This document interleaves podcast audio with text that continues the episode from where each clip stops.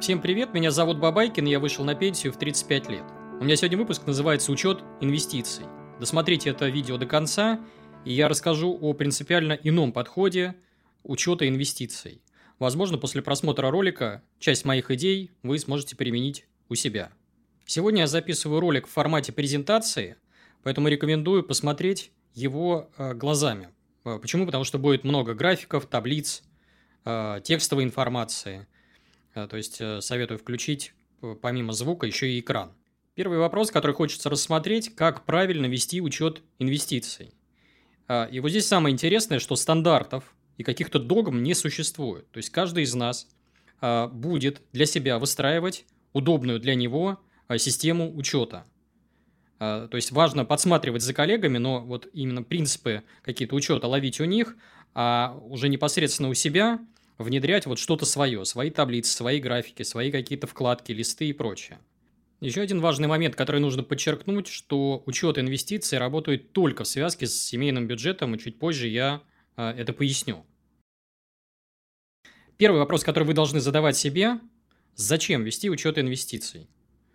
А, ну, пункт первый он полезен для новичков, которые только вот э, начинают свой путь э, в инвестировании. Потому что первые годы хочется как-то осмотреться, понять его, как оно вообще все устроено, понять, что вы действуете правильно. И поэтому минимум 2-3 года вы проведете с таблицами и графиками. Уже потом что-то будете держать в уме, уже будете не все фиксировать, а первое время э, введение учета, оно очень важно. А что еще важно? Что э, цифры, которые мы видим в нашей системе учета, они нас очень сильно успокаивают. Потому что здесь нужно опира... мы опираемся на факты, да, а если смотреть вот наше пространство, информационное пространство, в котором мы находимся, информационное поле, э, нас постоянно там раскачивают на эмоции, что все плохо, все рухнет, все упадет, э, будет беда, будет коллапс. И когда мы возвращаемся к своей системе учета, мы смотрим на факты, смотрим на цифры и понимаем, что все не так уж и плохо. Э, приведу пример – Э, после вот февральских событий 2022 года инвестиционное сообщество э, кричало, что все дивиденды отменят, и все инвесторы отправятся на завод. Вот я сейчас понимаю, смотрю на факты и вижу, что мои, лично мои денежные потоки будут на уровне примерно 2020 года. А значит, на эти деньги я смогу прожить. Вот те самые факты вместо эмоций. А еще вы начнете понимать, что акция – это не фишка в казино, не какая-то там строчка в терминале, а это бизнес, которым вы владеете. То есть вы будете заносить э, цифры в таблицу, видеть приход дивидендов, видеть рост какой-то, видеть увеличение портфелей, будете понимать, что да, это вот ваш капитал, ваши активы, ваши коровки. А для чего еще нужен учет? Для выявления слабых мест. То есть вы будете задавать себе вопросы а, примерно следующего содержания. Есть ли у меня в портфеле сейчас кэш? В случае, если рынок обвалится, на что я буду закупаться? А не слишком ли у меня много акций? Допустим, я переборщил, у меня 95 или 97 процентов в портфеле акций, возможно, стоит э, разбавить портфель облигациями. Или не слишком ли у меня много одной единственной любимой акции? К примеру, вы закупились «Газпромом», его в портфеле стало там 20%, 25%, возможно, имеет смысл разбавить портфель другими акциями. То есть, этой вот одной бумаги слишком много. Ну, еще для чего нужен э, учет инвестиций? Это для протоколирования. Э, то есть вы будете записывать э, все ваши сделки, весь э, все, там, приход дивидендов, и потом вот этот вот лог, вот этот протокол, он пригодится, например, в случае э, с налоговой оптимизацией. То есть вы будете понимать, когда вы купили акции, будете э, примерно прикидывать, в какой момент вы сможете применить вычет. Ну, отдельно вас призываю пересмотреть мое видео про налоги, здесь повторяться не буду. А следующий слайд – тоже очень важное. То есть, когда э, инвестор э, начинает выстраивать свою систему учета, он всегда почему-то э, начинает с инвентаря. А что мне выбрать? Google таблицы, Excel, или, может быть, какой-то онлайн-сервис навороченный, или еще что-то. И вот здесь я призываю обратить внимание на самый важный принцип, что логика ведения инвестиционного учета, она в разы важнее инвентаря. То есть, ваш учет может быть где-нибудь в ежедневнике или в блокноте, или в тетрадке школьный, да, но он будет с точки зрения логики более правильным, чем э, там, если вы будете вести учет в каком-то супер навороченном сервисе. Вот эту вот логику каждый для себя должен выстраивать сам. Сегодня я как раз в основном про нее и буду говорить. Но что нам навязывают э, современные системы э, ведения учета? Э, ну вот приведу несколько примеров, то есть на, по аналогии с автолюбителями. То есть вы смотрите отчет, и там вам показывают, ваш автомобиль быстрее «Жигулей». Ура! А потом сидите, чешете голову, говорите, и что? Что мне с этого? Ваш автомобиль медленнее Мерседеса. Крусть. Потом опять же начинаете анализировать, и что мне с этого? Вы обогнали 60% водителей. Что мне с этого? А, сегодня вы всех сделали на светофоре. Опять же, что мне с этого? То есть все вот эти вопросы, а, которые вот вы себе задаете, смотря на там, ваши таблички, связанные с инвестициями, они неправильные. То есть всегда хочется вопрос задать, и что? Что мне с этого?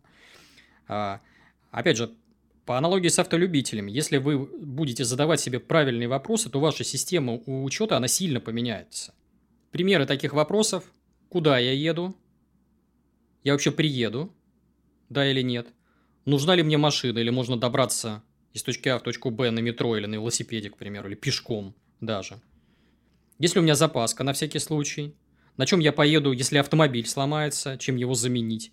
И могу ли я влиять на пробки и ямы на дороге? Эти вопросы очень похожи как раз на мир инвестирования. Там мы примерно вот с э, похожими вопросами сталкиваемся. Теперь, если мы обратимся к инвентарю, который нам предлагают для учета инвестирования, мы э, начнем понимать, что этот инвентарь нам просто не подходит. Ну, приведу пример брокерских приложений.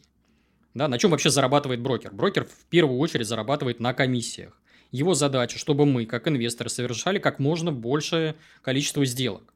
Соответственно, он подталкивает нас, в том, числе при помощи интерфейсов своих приложений, э, своего софта, совершать как можно больше сделок. Вот эти вот таблицы бесконечные, изменение цен котировок, э, социальные сети для инвесторов, где вы э, там надуваете щеки и показываете, кто из вас там хуже или лучше, соревнования в турнирах, все это подталкивает вас к лишним телодвижениям, а значит и к комиссионным.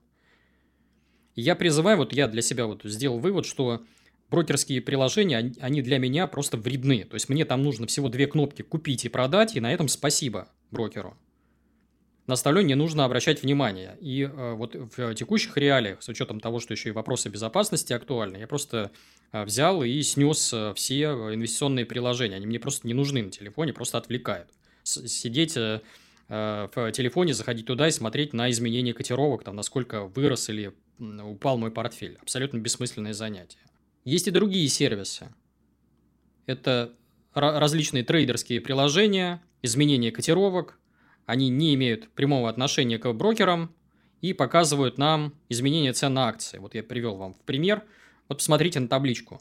Вот инвестору из всех вот этих данных, которые здесь приведены, ни одна цифра не принесет пользу. То есть какая разница, сколько сегодня стоит э, ценная бумага, а насколько она упала или выросла в процентном соотношении, какой был объем торгов, какова капитализация компании. Это все абсолютно бессмысленные показатели, которые вообще ни на что не влияют. То есть, может быть, они нужны там трейдерам и спекулянтам, но инвесторам они точно не нужны.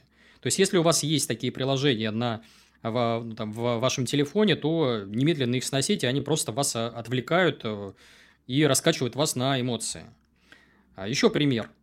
Это чрезмерное увлечение таблицами, графиками, цифрами – а, цифры могут э, сбивать нас с толку. Вот у меня здесь скриншот одного из э, э, шаблонов инвесторов, моего коллеги. И вот он здесь показывает пирог, да, вот сколько у него в процентном соотношении акций по секторам. Я э, сижу и чешу голову и задаю вопрос, а зачем мне это знать? То есть, надо ли мне добиваться того, чтобы у меня в портфеле акции были с точки зрения пропорций э, равны вот по секторам? Или зачем мне знать, сколько у меня голубых фишек, или а сколько у меня там акций второго эшелона, для чего? То есть это не очень-то и нужная информация. Она просто отвлекает, сбивает с толку. Еще один пример. Как быстрее всего загнать себя в депрессию. У нас вот в узких кругах есть такой инвестор э, Шадрин, э, замечательный инвестор, э, у него отличная аналитика, свое сообщество, всячески рекомендую. И вот последнее время весной 22 года он выпустил серию статей о том, что все плохо, нас лишили будущего, инвесторы скоро останутся без своих накоплений. И вот эта вот его тоска, я отдаю себе отчет, она вызвана в первую очередь тем, что у моего коллеги не совсем правильная система учета. Вот посмотрите на график. Тут две линии. Одна из них зеленая. Это его ожидания, хотелки, то есть рост его портфеля. И вторая э, линия такая красная, кирпичная. Это то, сколько он отнес э, денег на брокерский счет.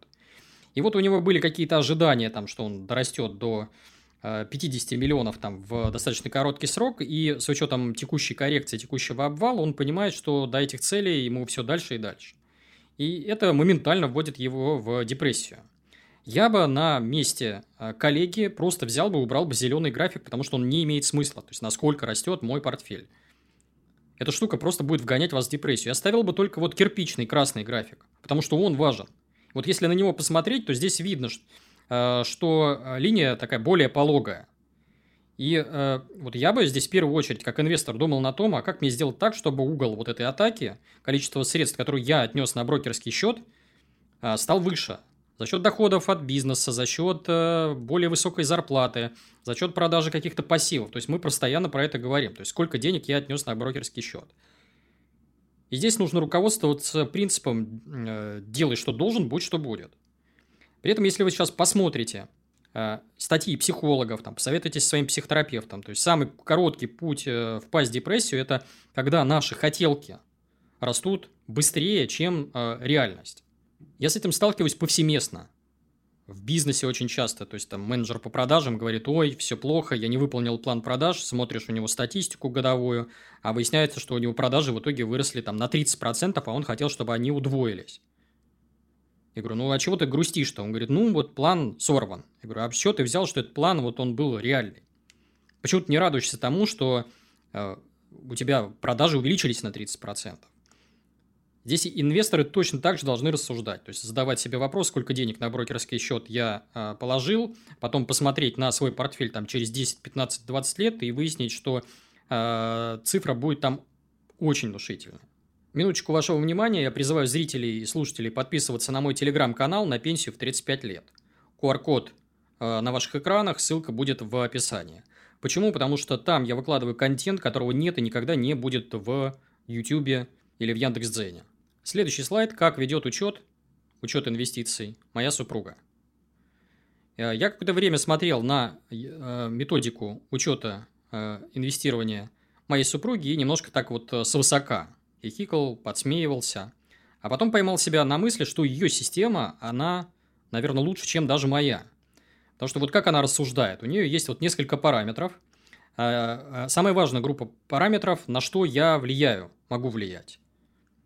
А, сколько я отложила, вовремя ли я отложила и что я купила. Вот три пункта, за которыми она очень внимательно следит. А есть вещи, на которые она не влияет и смотрит их намного реже. То есть это текущий размер капитала, когда заплатят дивиденды, э, сколько заплатят. Для э, ведения учета она использует Google таблицы. Там в основном вот семейный бюджет ведется. Э, приложение DivPlan. Ссылку я приведу в описании на него. И брокерское приложение туда она совсем редко заходит. И вот, опять же, я себя ловлю на мысли, что вот такой подход с точки зрения инвестора, он самый правильный, потому что вот эти первые три параметра, сколько я отложила и вовремя ли я а, отложила, они э, являются самыми важными. За остальным можно даже не следить. И именно поэтому, то есть вот я в начале э, видео говорил, что без семейного бюджета никак, потому что вы там должны э, отслеживать такой параметр, как норма сбережений – разница между доходами и расходами. Следить, чтобы он не падал, а по возможности рос. И следить за тем, чтобы вот эти деньги, которые мы сберегли, ушли не куда-то там а на непонятные траты, типа там покупки э, новых шмоток, автомобилей еще чего-то, а чтобы они доходили до брокерского счета. Вот и все, что должен делать инвестор. Без семейного бюджета этого добиться невозможно. То есть вот эти графики, обогнал я индекс, не обогнал, что у меня в портфеле, какие сектора, какие бумаги, там сколько американских, сколько, сколько русских, они не имеют значения, гораздо важнее, сколько денег я отнес на брокерский счет. Следующий слайд. Делюсь моим шаблоном учета инвестиций. Шаблон для Google таблиц. На ваших экранах QR-код, в нем зашита ссылка, плюс эта же ссылка будет в описании ролика. Здесь важно несколько моментов э, подчеркнуть, что лучше открывать ссылку с компьютера, потому что там а, работать с таблицами в разы удобнее с компьютера или с ноутбука. Если компьютера нет, то э, качайте приложение Google Таблицы и там открывайте. При этом я часто вижу, когда я делюсь шаблонами, как, э, что пользователи пытаются получить доступ к моему файлу. Коллеги, не надо так делать, это мой файл, я его для себя использую, он у меня там как, как шаблон используется. Вы же копируете файл себе на диск. Сделать это можно в меню, э, нажать в меню «Файл», далее «Создать копию». Либо второй вариант. Вы нажимаете э, в меню «Файл», «Скачать» и забираете этот файл для программы Microsoft Excel. Несколько особенностей вот этого шаблона. Цифры и примеры, которые я там привожу, они условные. То есть, э, все эти цифры, они взяты с потолка.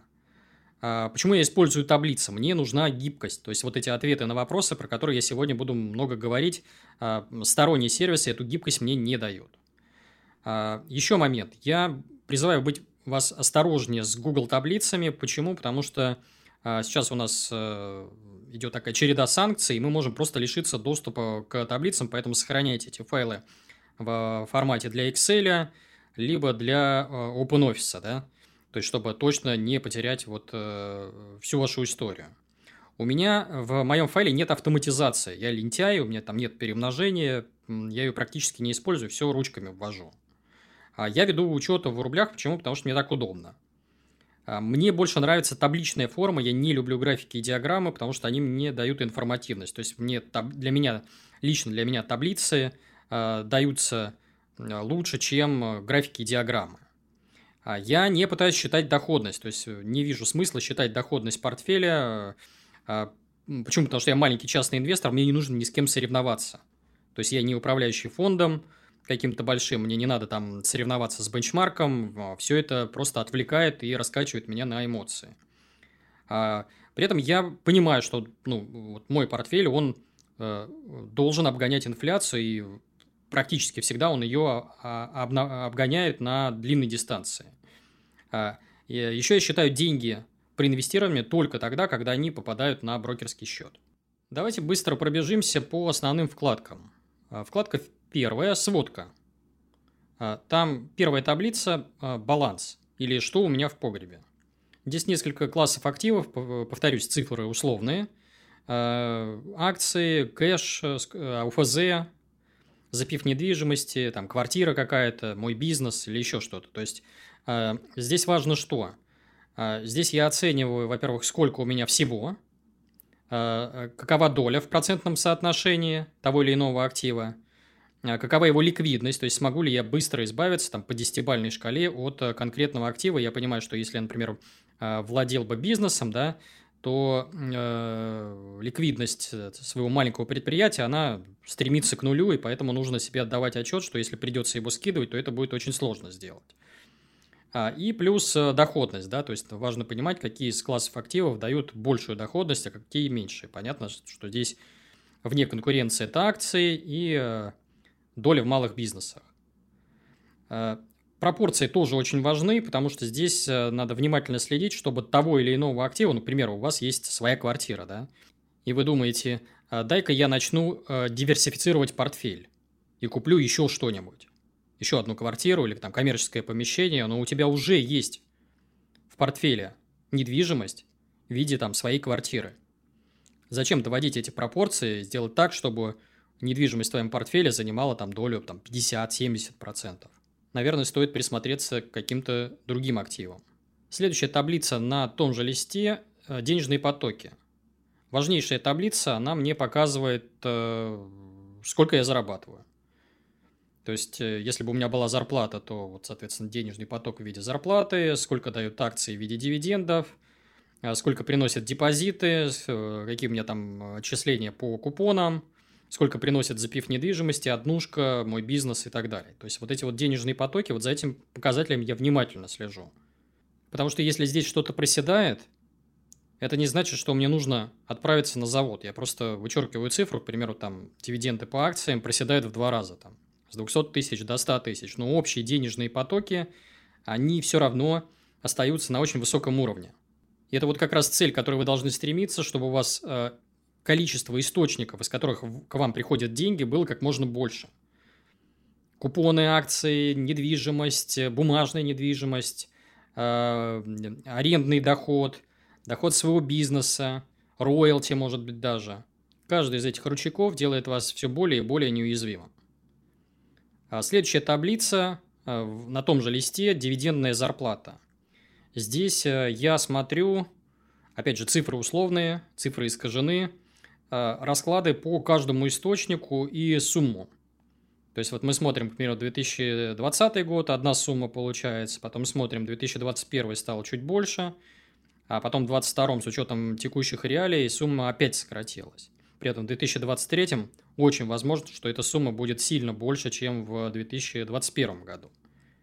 И по пропорции, то есть смотрим, а, чего и сколько на, нам наливается, да, и сопоставляем вот эти вот итоговые а, а, наши доходы с нашими расходами и просто получаем ответ на самый важный вопрос, мне вообще хватает или нет. Та самая цель, к которой должен стремиться любой инвестор, который хочет жить с капитала. Следующая вкладка – это вкладка «Портфель». Здесь я э, не буду э, каждый параметр озвучивать, но обращу ваше внимание на э, важные для меня вещи. К примеру, для меня важна дата выплаты, потому что я живу в первую очередь с капитала, и мне важно, вот когда та самая дивидендная зарплата, точная дата. А мне важно, сколько заплатят. За этим параметром я тоже слежу, то есть в абсолютных величинах, в рублях. А мне важна дивидендная доходность в процентах, чтобы отвечать на вопросы, кормит ли меня корова или перестала она приносить молока. Может быть, какая-то корова дает чуть больше, то есть вот э, на это я обращаю внимание. А следующий параметр – это дивиденд на одну бумагу, параметр чисто технический для того, чтобы просто вот э, перемножать и получать э, итоговую сумму, вот сколько мне в итоге заплатят. Доля в акции в портфеле, то есть я опять увлекся каким-нибудь условным «Газпромом», «Норникелем», «Роснефтью» или еще кем-то, и понимаю, что, к примеру, цифра превысила 15%, я отдаю себе отчет, что у меня там того же «Газпрома» много, и присматриваюсь к каким-то другим бумагам.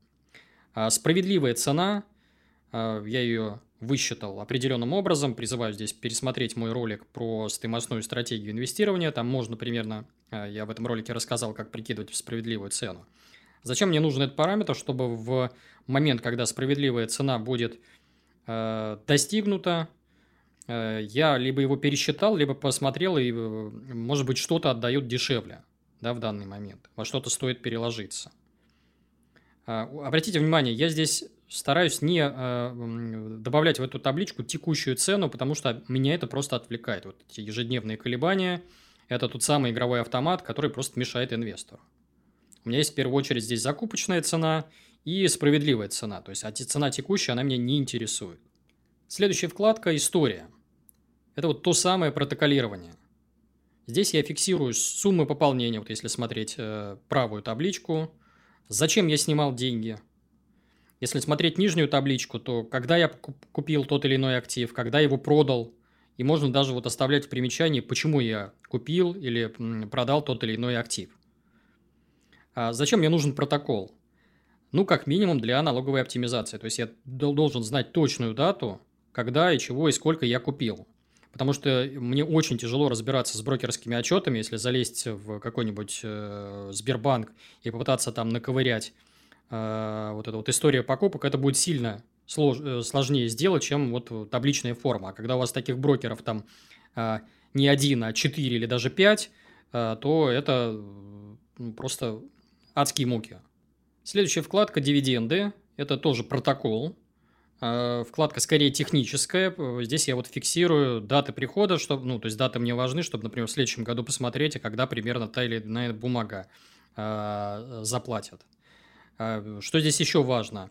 Размер э, дивидендов, чтобы потом вот в табличке, которая показывает мою дивидендную зарплату по годам, все просуммировать и понять, сколько я в итоге получил. А, но табличка в основном техническая, то есть это в первую очередь протокол, то есть информативности здесь мало. Следующая вкладка «Что купить?». Это вкладка «Настоящее поле для творчества». Здесь я как раз расслабляюсь. Здесь я пытаюсь искать э, новых коров, которые планирую купить. То есть, например, происходит коррекция, у меня уже нет вопросов в моменты паники и коррекции, что я буду покупать, это всегда заранее какой-то план. Или второй вариант, допустим, у меня какая-то бумага сильно э, распухает, да, вырос там Газпром, Сбербанк или еще кто-то. Я задаю себе вопросом, а чем его подровнять, сбалансировать. И ищу каких-то других кандидатов, которые могут усилить мой портфель и сделать его более сбалансированным. А здесь я выписываю пузомерки, это индикаторы PE, PB, PS и другие. Опять же, здесь призываю пересмотреть мой ролик по стоимостной стратегии инвестирования и ролик про акции. Ссылки оставлю в подсказках в описании. И у меня здесь вот короткий вердикт по эмитенту в виде пальцев. То есть вот там три пальца – это вот совсем классная акция, два пальца чуть похуже и один палец, э, ну, так вот, средненько. Бывает и палец вниз, то есть когда я понимаю, что эту бумагу совсем брать не стоит, либо я э, там качаю головой, пожимаю плечами и думаю, что там подожду до лучших времен. То есть вот этот вердикт, он быстро позволяет взглянуть на, эм, соответственно, то, что мне нужно, и принять решение. То есть, когда будет момент следующей паники, я уже не буду э, задаваться вопросом, я буду знать, что мне брать. Следующая вкладка – динамика капитала. Я ее добавил скорее для галочки, сам я ее практически не заполняю, смотрю очень редко. Цифры у меня здесь условные, линейные, но вы там, если возьмете по датам начнете откладывать, то у вас будет какой-то вот график, который будет скакать то вверх, то вниз, и просто вас отвлекать. Это вот те самые ожидания, от которых лучше отказаться. Я бы скорее бы на вашем месте построил бы динамику не капитала, а динамику ваших э, пополнений. Нарастающим итогом записывал бы информацию. То есть вот вы можете просто взять, переименовать эту вкладку и фиксировать нарастающим итогом, сколько вы денег отнесли на брокерский счет. Это будет более информативная вкладка. Теперь давайте перейдем к онлайн-сервисам. Первый вопрос, на который должен ответить себе инвестор, а, собственно говоря, зачем они ему? И вот здесь вот я считаю, что э, такие сервисы подходят людям, которые не хотят изобретать велосипед раз, не умеют работать с Excel 2, хотят сильно упростить учет и хотят э, хоть какой-то автоматизации. То есть Excel по тем или иным причинам им не подходит. Если это ваш случай, то тогда имеет смысл обратить внимание на онлайн-сервисы учета инвестиций. Э, какие здесь есть минусы? А, ну, первый важнейший минус – это отсутствие гибкости. То есть, вот ответы на те вопросы, которые я вот задавал уже в этом ролике, очень сложно там получить, либо практически невозможно. А второй недостаток, который я вижу, они могут закрыться, потому что вот команда обычно это энтузиасты, а это не сверхприбыльный бизнес. Я, опять же, как э, бывший айтишник э, понимаю, что это такое, сколько примерно ребята зарабатывают. Если у них там не будет сходиться математика, они рано или поздно закроются, что будет дальше с этой аналитикой, не очень понятно. А если вы пользуетесь западными сервисами, то здесь еще нужно обращать внимание на э, вот, текущие санкции. Да? То есть, если вам, у вас не будет возможности просто пополнить счет, это первый вариант. А, или второй вариант, э, вам могут просто отказать а, в обслуживании, просто потому что у вас неправильный в кавычках паспорт. То есть, всегда смотрите на происхождение э, команд, которые обслуживают тот или иной сервис в текущих реалиях, это очень важно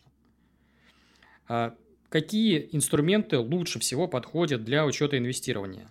Я сейчас перечислю три, которыми я пользовался и считаю их самыми лучшими сейчас на рынке. Это сервис Snowball э, Income, э, Intel Invest и DivPlan. То есть три замечательных сервиса, всячески рекомендую, все три хорошие. Они решают, конечно, разные задачи, но ну, вот особенно первые два, они вот просто совсем замечательный сервис, э, всяческий респект команде, которая делает эти проекты рекомендую. Опять же, ссылки на эти проекты я оставлю в комментариях к этому ролику, и это не реклама. Это вот прям рекомендация. Что мне нравится в этих сервисах? Первое – это возможность вести единый портфель. Сейчас это очень важно с учетом вот этих вот э, постоянных перебрасываний инвесторов от одного брокера к другому. Вот у меня было 4 брокера, сейчас уже 5 по э, независящим от меня причинам. Пятый появился. И вести вот э, Э, портфеле делать вот единую сводку очень тяжело. Да, там постоянно надо следить за тем, чтобы все было вот правильно отображено. А сервисы, онлайн-сервисы берут эту работу на себя и автоматизируют этот процесс. То есть мы сначала внесли отдельно данные по каждому из портфелей, и потом он сделал такой итоговый портфель общий, единый, то есть свел э, к общему знаменателю. Это важное преимущество, им можно и нужно пользоваться. Что мне еще нравится? Мне нравится календарь дивидендов. То есть я не очень люблю вот заполнять эти цифры, а, следить за там, анонсом. кто чего утвердил. А здесь все просто. Ребята взяли на себя работу вот эту, внесли информацию, кто утвердил дивиденды, кто нет, э, сколько раз платят, сколько э, заплатили на одну акцию, сколько я в итоге получу, когда получу и так далее, и так далее. То есть, это замечательная опция. У меня вот здесь э, скриншот, кажется, сервиса Snowball, но и в других сервисах эта опция тоже присутствует. А что мне еще нравится? Мне нравится история дивидендов. То есть я могу по конкретной бумаге посмотреть, что там и как, как они раньше платили да, по годам. Э, сейчас это тоже важно, когда вы выбираете э, ту или иную дивидендную коровку. Э, на картинке, опять же, у меня скриншот сервис Intel Invest. А что мне еще нравится, это автоматический расчет пузомерок. То есть, вот ребята читают отчеты и прикидывают все эти пузомерки, избавляют меня от не лишней рутинной работы. То есть, как минимум, за этим сюда стоит заходить, чтобы посмотреть, что там, опять же, условный «Газпром» торгуется там за 2-3 годовых прибыли. И эту, эти данные я вижу вот сразу практически моментально. Но если говорить про недостатки, то вот обилие графиков, таблиц, каких-то вот э, дополнительных вкладок, рекомендаций э, часто вгоняет нас в депрессию вот на примере вот аналитических сервисов. Э, смотрю я, например, статистику с сравнением моего портфеля с индексом S&P 500. Там октябрь 2021 года. Мой портфель обгоняет S&P 500. Ура! Там май 2022, мой портфель сильно отстал от S&P 500, грусть, печаль. А что будет дальше? Я думаю, что осенью 2022 года оба портфеля будут в кавычках в заднице, но, опять же, что мне с этого? То есть, это абсолютно никакой информативности у этих данных нет. Это, опять же, возвращаясь к самому началу моей презентации. Или еще один пример. Мы себе намечаем цели какие-то. Я хочу достичь капитала, там, не знаю, миллион долларов через там, 15 лет, там, или через 10 лет, через 5 лет. И вот мне забиваю я цифры, прикидываю, сколько я пополняю портфель, на какие суммы, и мне программа считает, что я достигну цели через 7 лет. И я такой радуюсь, говорю, о, здорово. Потом происходит какой-то обвал, сильный, там, коррекция на рынках, и сервис уже тут же корректирует данные, говорит, ой, нет, мы ошиблись, а теперь вы выйдете на пенсию, достигнете капитала там в миллион долларов а, через 15 лет. Я опять впадаю в депрессию, хотя ни первая, ни вторая цифра не является информативной. Почему? Потому что сервис не знает, что будет с моими доходами, может быть, у меня эти доходы кратно вырастут, может, я бизнес продам, может, машину продам, квартиру или еще что-то, он не знает, как именно будет пополняться мой портфель. И я этого не знаю. Следующий слайд. Если бы я стал разработчиком сервиса по учету инвестиций, как бы я действовал, что для меня автоматизация? Я бы внедрял а, немного другие фишки, исходя, во-первых, из стратегий, потому что у нас стратегии разные бывают, э, индексная стратегия, дивидендная, стоимостная, но даже если бы этих фишек и обвесов не было, я бы задавал бы себе вот вопрос первый вот. Почему ты забыл пополнить брокерский счет? То есть, вот прям первая напоминалка, самая важнейшая. Это и есть автоматизация. У тебя снизилась норма сбережений. Умерь, пожалуйста, свои аппетиты, покупай чуть поменьше, на чем-то начинай экономить, либо второй вариант – думай над доходами, потому что это важнейший параметр. Дивидендная доходность акции N стала выше 10%. Обрати на нее внимание, а ответь на вопрос, почему такое произошло. Это действительно что-то изменилось там в выручке, в прибылях, э, компания стала лучше, дивиденды эти сохранятся, либо эта компания платит в долг дивиденды, то есть э, присмотрись. Еще один пример – Акция N достигла справедливого уровня, который ты обозначил. Опять же, присмотрись к ней, может быть, там что-то поменялось, может быть, стоит пересчитать этот целевой уровень. Или э, наоборот, если ты э, хотел купить э, компанию сильно дешевле текущих цен, то вот стоит на нее обратить внимание, ты достиг тех самых параметров. Вот это и есть, по моему мнению, автоматизация. Теперь давайте перейдем к завершающему слайду. Я призываю вас задавать себе правильные вопросы – исходя вот из своей логики, которую вы сами выстроите, проектировать свою систему учета самостоятельно. То есть не копировать, не, ну, то есть подсмотреть можно, но э, именно разработать ее лучше самому, под себя. И вопросы эти следующие. То есть, что у меня в погребе лежит? Какие классы активов, какие бумаги и прочее? Хватает ли мне вот денежных потоков на жизнь? И обогнал ли я инфляцию? Обгоняет ли мой портфель инфляцию? Растет ли мой денежный поток, э, вот та самая дивидендная зарплата. Что будет, если отменят дивиденды? Есть ли у меня альтернатива получения там, пассивного дохода, денежных потоков? Это может быть рента, запив недвижимости, э, это может быть какие-то доходы от своего бизнеса. Какие есть еще альтернативы? Смогу ли я откладывать прежними темпами? То есть, будет ли расти моя зарплата, мои доходы от бизнеса? Вот это важный вопрос. Нужно ли мне умерить аппетиты? То есть, здесь как раз та самая связка с семейным бюджетом – если вы видите, что ваши расходы э, растут слишком быстро, то имеет смысл провести секвестр бюджета. Я про это снимал отдельный ролик, опять же, ссылку в подсказках в описании оставлю, про семейный бюджет. А, ликвидность. Могу ли я быстро продать активы в случае наступления каких-то нежданчиков? Они всегда возникают на протяжении нашей жизни. И инвестор должен понимать, какая часть его активов может быть продана немедленно. Это важнейший параметр. Ну и на этом все, коллеги. Это все, что я хотел сказать на сегодня. Призываю зрителей и слушателей подписываться на мой телеграм-канал. QR-код на ваших экранах, ссылка будет в описании. Там я публикую контент, которого нет и никогда не будет в YouTube. А еще, э, если заблокируют YouTube, вы не, не переживайте, я весь свой архив видео сохранил в Яндекс.Дзене и во Вконтакте. То есть заливаю там ролики, тоже подписывайтесь, ссылка будет в описании. А, Еще у меня есть две книги. Одна из них называется «На пенсию в 35 лет», вторая называется «Fuck you money». А в книгах я попытался обобщить весь свой опыт, рассказал все, что знаю. Книги написаны максимально доступным языком, проглатываются за один вечер. Стоит копейки, 176 рублей. Есть бумажная версия, есть электронная версия, есть э, аудиоверсия. Опять же, ссылки в описании. И подкаст. Как вы знаете, YouTube сейчас не дает возможность слушать видео в фоновом режиме, это не очень неудобно, и для удобства своих подписчиков я аудиодорожку выкладываю на всех э, доступных платформах, это бесплатно, подчеркну. То есть вы можете скачать приложение Apple подкасты, там меня найти, Google подкасты, приложение подкаст Addict, э, Storytel, Litres, Яндекс Музыка. Э, и у вас есть возможность слушать меня по дороге на работу, в очередях, в пробках, на тренировках, на прогулках, э, везде, где только можно. Это все. Всем спасибо, надеюсь, ролик был полезным. С вами был Бабайкин, всем пока.